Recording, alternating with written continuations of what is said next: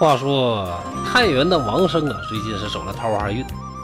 早晨出来办事呢，捡着一个大美人，十六岁的啊，给捡家去了。捡家去之后呢，就做一些没羞没臊的事儿。后来遇到一个道士呢，才知道啊，他捡的这位女孩呢，其实是一个披发画皮的鬼呀。发现了是鬼之后啊，嗯，他在道长那儿啊要了一个拂尘，结果这个拂尘呢，不但没能保护他，还把鬼惹怒了。鬼呀，把王生啊肚子给剖开，心拿走给吃掉了。吃掉了之后，道士非常生气，就准备捉鬼。发现这个鬼在哪儿呢？他已经变成了一个老太太，跑到了王生弟弟的这个南院那儿了。道人呢，带着二郎一起去了南院。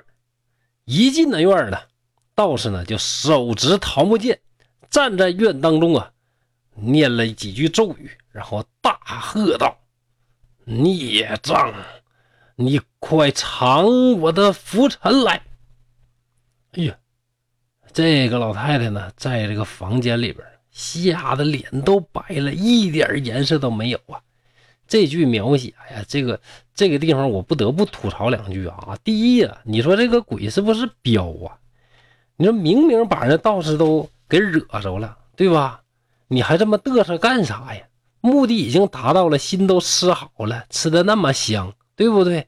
你就跑路就完了呗，还非得跟人嘚瑟了。所以说这个情节呢，我就感觉不太合理。再有一句什么呢？说玉在世啊，黄惧无赦，啥意思？就吓得脸儿都白了。你这不开玩笑吗？你这个鬼呀，他本来你说这个脸上呢，应该就没啥颜色啊，就应该是刷白刷白的，对吧？你说他怎么还能说这个黄惧无色就变成没颜色了，刷白呢？呃。哎呀，再伟大作品也能有那么一点小小的瑕疵啊，也可能是我理解的不对啊。但这个地方看着总有点别扭啊。好，回到正题啊。总之呢，哎呀，这个老太太吓得脸色都没了，出门就要跑啊。道士一看，我孽障，你还敢跑？追着他呢，拿宝剑呢，上去就苍啷一剑。哎呀，这个老太太当时就倒在地上了，人皮呢。啪一下就脱下来了啊！就趴在地上呢，变成了一张皮。他自己的身体呢，就变成了一个厉鬼呀，躺在地上呢，那个叫唤的那个声音呢，跟猪一样。在这儿呢，蒲松龄描写了鬼是怎么叫的，跟猪声差不多。这玩意儿咱也没听过，也不知道具体实际是啥样，是吧？道士呢，就以木剑斩下恶鬼的首级，恶鬼的身体呢，变成了一股浓烟。趴在地上呢，变成了一堆的灰呀。道士呢，拿出一个葫芦，把塞子呢拔开，放在这个他这个身体呀化作的浓烟当中。只见这葫芦呢，嗖嗖嗖，哎，把这个浓烟呢全都吸进去了。一会儿呢，烟就没了。道士呢，把这个葫芦啊口塞住，放到自己的包里边。再看这个人皮呀。眉毛啊，眼睛啊，手脚啊，哎，都是非常的全啊，非常的全，画的也很好，很漂亮，说明这个女鬼呀，画工不错呀，这大画家呀，生前是不是画画画的挺厉害呢？啊，这不管了，道士呢，把这个人皮呢卷起来，哎，卷起来那嘎吱嘎吱声啊，就跟卷画轴啊是一样的，然后把这个人皮也放到了自己的包里，就准备告辞而去。到了门口啊，刚要走，这个陈氏呢就跪着堵在门口，说什么也不让道士走啊，就哭着求：“哎呀，道长，道长啊，救救我的老公啊，求求你了，我老公死的太惨了。”道士就说：“哎，你就那负心汉，那个愚人，又有何意呢？”哎，这个王胜的妻子呢，就哭得更厉害。一再的苦求，道士说：“哎，我也没有这个能力呀。”那陈氏啊，就是王胜的妻子啊，更加悲痛了，伏在地上呢，是痛哭不起。道士也没什么办法，就是说：“哎，我的法术啊，还是浅呐，起死回生这种事儿，我实在是做不到。这样吧，我给你举荐一人。”也许可以，你求他呀，如果求到位了，真的去打动人家了，也许人家能帮你，也许能把你的老公救起来呀。这陈氏马上就问何人呢？谁呀？道士就说了：“嗯，集市上呢有这么一个疯子，这疯子一天呢疯疯癫癫的，最喜欢干什么呢？就是搁那个大粪堆里边呢，在那躺着，可能是那里边热乎啊，还是味道好啊，还是躺着软和舒服啊，反正他就喜欢在那大粪堆里边躺着。”哎，一边躺着一边晒太阳。你呀，到那儿啊，就啥也别说，就磕头啊，不断的磕头啊，然后呢，就哀求他。哀求他之后啊，你要注意，就这位神仙呐，他那个形式是非常的乖张的，跟别人他不一样。他兴许呢会羞辱你，给你唠点黄嗑啊啊，埋汰埋汰你呀。啊，当街的这个让你下不来台呀，那这种情况都很正常。你呀，要不不去，你要想去就不带急眼的，就得挺着啊。二郎一想，这个疯子呢，好像我在这个哪天溜的时候还真就看着过。哎，我还能记住这个疯子躺的那个粪堆。说真的，嫂子吧，咱俩啊一起去，我带你去找，应该是那个。我经常过的那个粪堆，他应该就搁那儿躺着，咱去看看去吧。于是啊，两个人辞别了道士，就奔这位疯子去了。走到地方一看呢，只见啊有一个乞丐在路上呢，这个疯疯吵吵的就在那一边跑一边唱，一边唱啊是一边跑，那大鼻涕啊就老长了，脸黢黑黢黑的。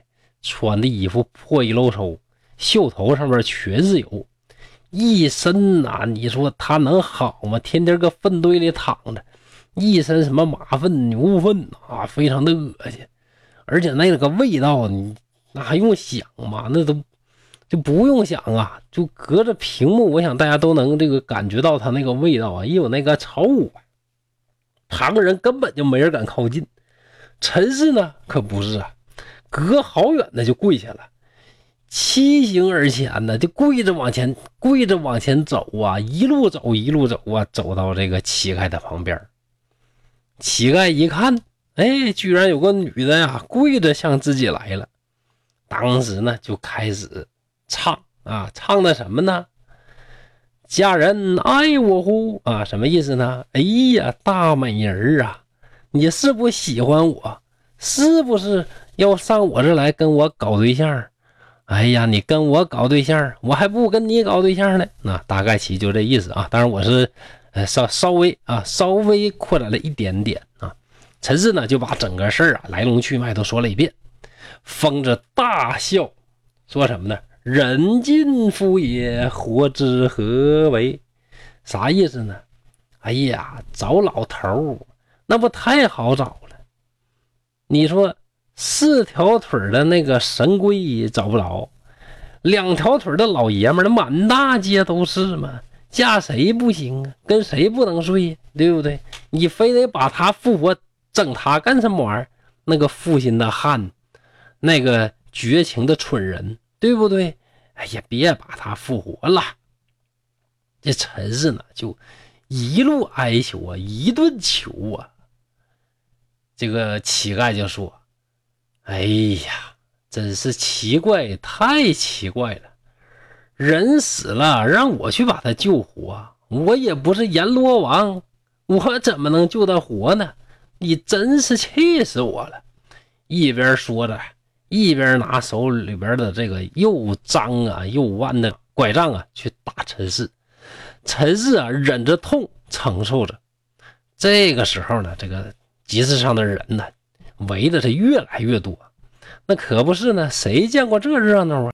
挺漂亮一个少妇啊，非得追着这个满身粪土的这么一个乞丐呢，跪着去求人家，这事儿实在太搞笑了。究竟是咋回事呢？是不是这个妇人比那疯子还疯呢？非得跟疯子搞对象？哎呀，疯子碰到了疯子，哪个疯子更疯一点呢？那大家感觉这有意思啊，看啊，就开始看。于是呢。聊斋志异》里边啊，又一个经典并且震撼人心的场景就出现了。这个乞丐呢，啊，吐，一路吐痰呐，擤鼻涕啊。前面说那大鼻涕三指多长，那这玩意儿它是不缺呀。大鼻涕粘痰呢，整了一把呀。然后呢，就举到陈氏的嘴旁边，就说：“哎呀，把它吃了。”你说陈氏啥心情？脸都涨得通红啊！那当然是非常的为难。后来一合计呀，哎呀，道士都嘱托他了，就侮辱你，你得挺着。救夫心切呀，要不怎么说这个陈氏啊，真是贤妻呀，就强忍着呢把这鼻涕啊、大粘痰呐，都给吞进去了啊。说到这时候，我都自己都有点受不了了啊。好在呢，我知道今天要讲画皮呀，事先呢。这个饭吃的不太多，要不是到这儿我都撑不住了啊！如果对您造成了不适，我是深表遗憾的。谁让您没看过原版《聊斋》呢？非得听我讲，对不对？哎呀，把这个痰呐、大鼻涕啊都咽下去之后啊，哎，就觉着这个这个东西就像一大团棉花似的啊，就塞在嗓子眼儿啊，咽也咽不下去，吐也吐不出来，就凝聚在这个胸前呢，憋的是特别难受。这个乞丐呢，大笑说什么呢？哎呀，大美人她爱我呀！大美人要跟我搞对象啊！一边笑一边唱，起来呢，疯疯癫癫的又跑了。哎呀，陈四看这个不行啊，神仙呐，神仙你可别跑啊！你答应我救我老头的，你上哪去呀？哎呀，就这种追呀，追追追，追追追，嗖没影了。哎，怎么找也找不着。哎呀，这可咋办呢？你说呀，这真是啥呢？偷鸡不成蚀把米呀！没把仙人求过来救自己老公啊，还吃人一堆大鼻涕大粘痰，你这憋气不憋气呀？这又惭愧又悔恨呐，就回到家里。这时候这个心情啊，这个陈氏真是很可怜一方面呢，合计自己老头啊死的这么惨心里难过。又后悔呢，吃人家这个唾沫呀、大鼻涕啊，对吧？羞啊！哎呀，俯仰哀啼呀，就是哎呀，就是哭的呀，就是一扬脖一伸脖，一扬脖一伸脖的啊！你看人家原文的是非常雅，俯仰哀啼，到我这儿就变成这样了，但是意思是一样的。你想他哭的一扬脖一伸脖，那多惨呢，对不对？哎，就想马上就死了好了，我可活着可没意思了。但是合计我上吊之前，那我老头这个尸体咋整啊？这肠子肚子一地都是的呀，这个裂开了呢。哎呀，得了吧，我把他收了吧，叫这个家人过来收尸，没人敢过来，都知道那鬼掏的，谁不害怕呀？陈氏没办法啊，自己抱着尸体呀，一节一节的把老头的肠子给修收起来了，一边收一边整理，一边哭。哭的这个惨呐，哎，好不容易啊，把这个肠子啊都给放到这个腔子里边了，忽然就感觉哎呀，这个特别的恶心呐，就感觉要呕吐，一下没控制住呢，咕噜一下子就吐出来了，吐出来了，还没来得及自己反应呢，就发现呢，吐出来这个东西呢，不楞家就掉到他老头就是王生的这个腔子里边了，一看吐出来是啥呀？不是吃下去那些大粘痰、大鼻涕啥的，是人心呐！这个人心呢，在他腔子里突突突突，哎呀，他就开始蹦，蹦完之后呢，热气腾腾的，哎，冒得像烟似的，哎呀，非常奇怪，哎呀，我老头的心又有了，赶紧用两手啊，把这个腔子给合起来，极力的往起挤，用线呢，这个这个这个这个都给缝上了。缝完之后啊，哎，就感觉呀，这个尸体呢。逐渐的就温暖了，热乎了，赶紧把这个被窝啊给这个老头给盖上。到了半夜一看，哎呀，有呼吸了。到了第二天，竟然活过来了，自己还跟那说呢：“哎呀，媳妇儿啊，咋回事我就觉着像做了一个噩梦似的。嗯，就捡着一个大美女，完你不让我留，非得留。后来那美女就变成鬼了，咔嚓一下就把我肚子裂开了。”哎，你说也挺奇怪，像真事儿似的。到现在我这肚子还觉着有点疼呢。自己低头一看，哎呀妈，吓一跳，咋的呢？就是可以看到啊，结的那个痂呀，就像这个那个结那个痂呀，那个疤呀，有大钱那么厚。哎，不长时间呢，哎，病就好了。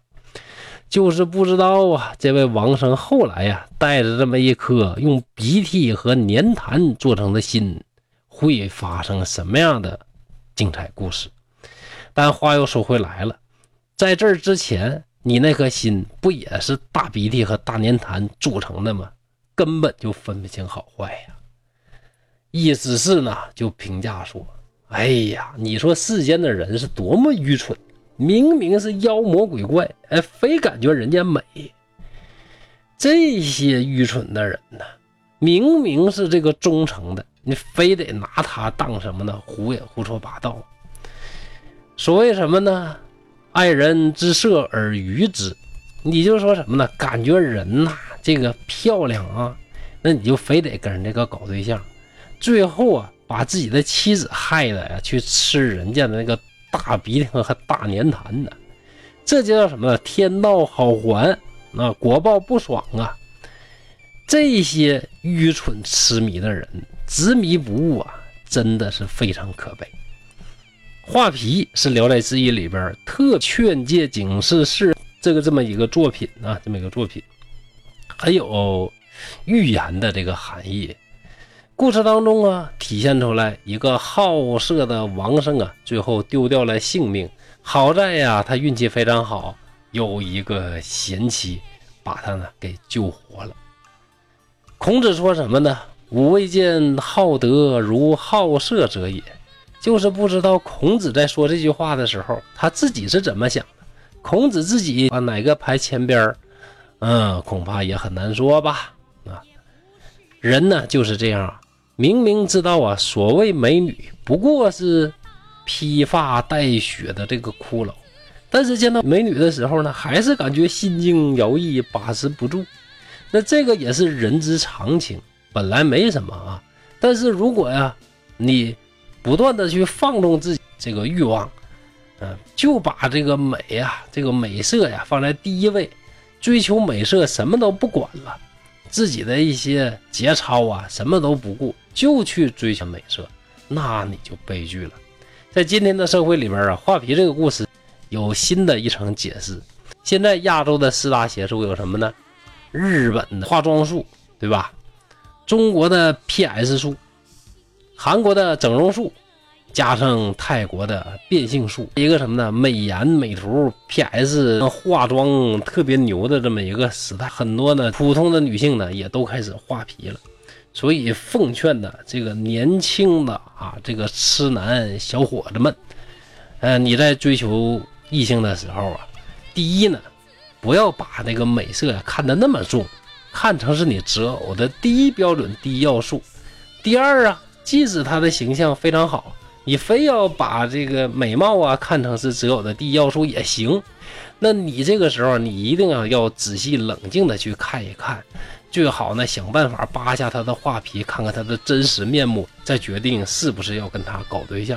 好，今天的故事就到这里，《聊斋志异》之画皮，非常经典、非常知名的一个故事，送给大家。到这儿，我们的故事已经渐入佳境，希望大家能够继续期待东北话趣说《聊斋》后面的其他精彩故事。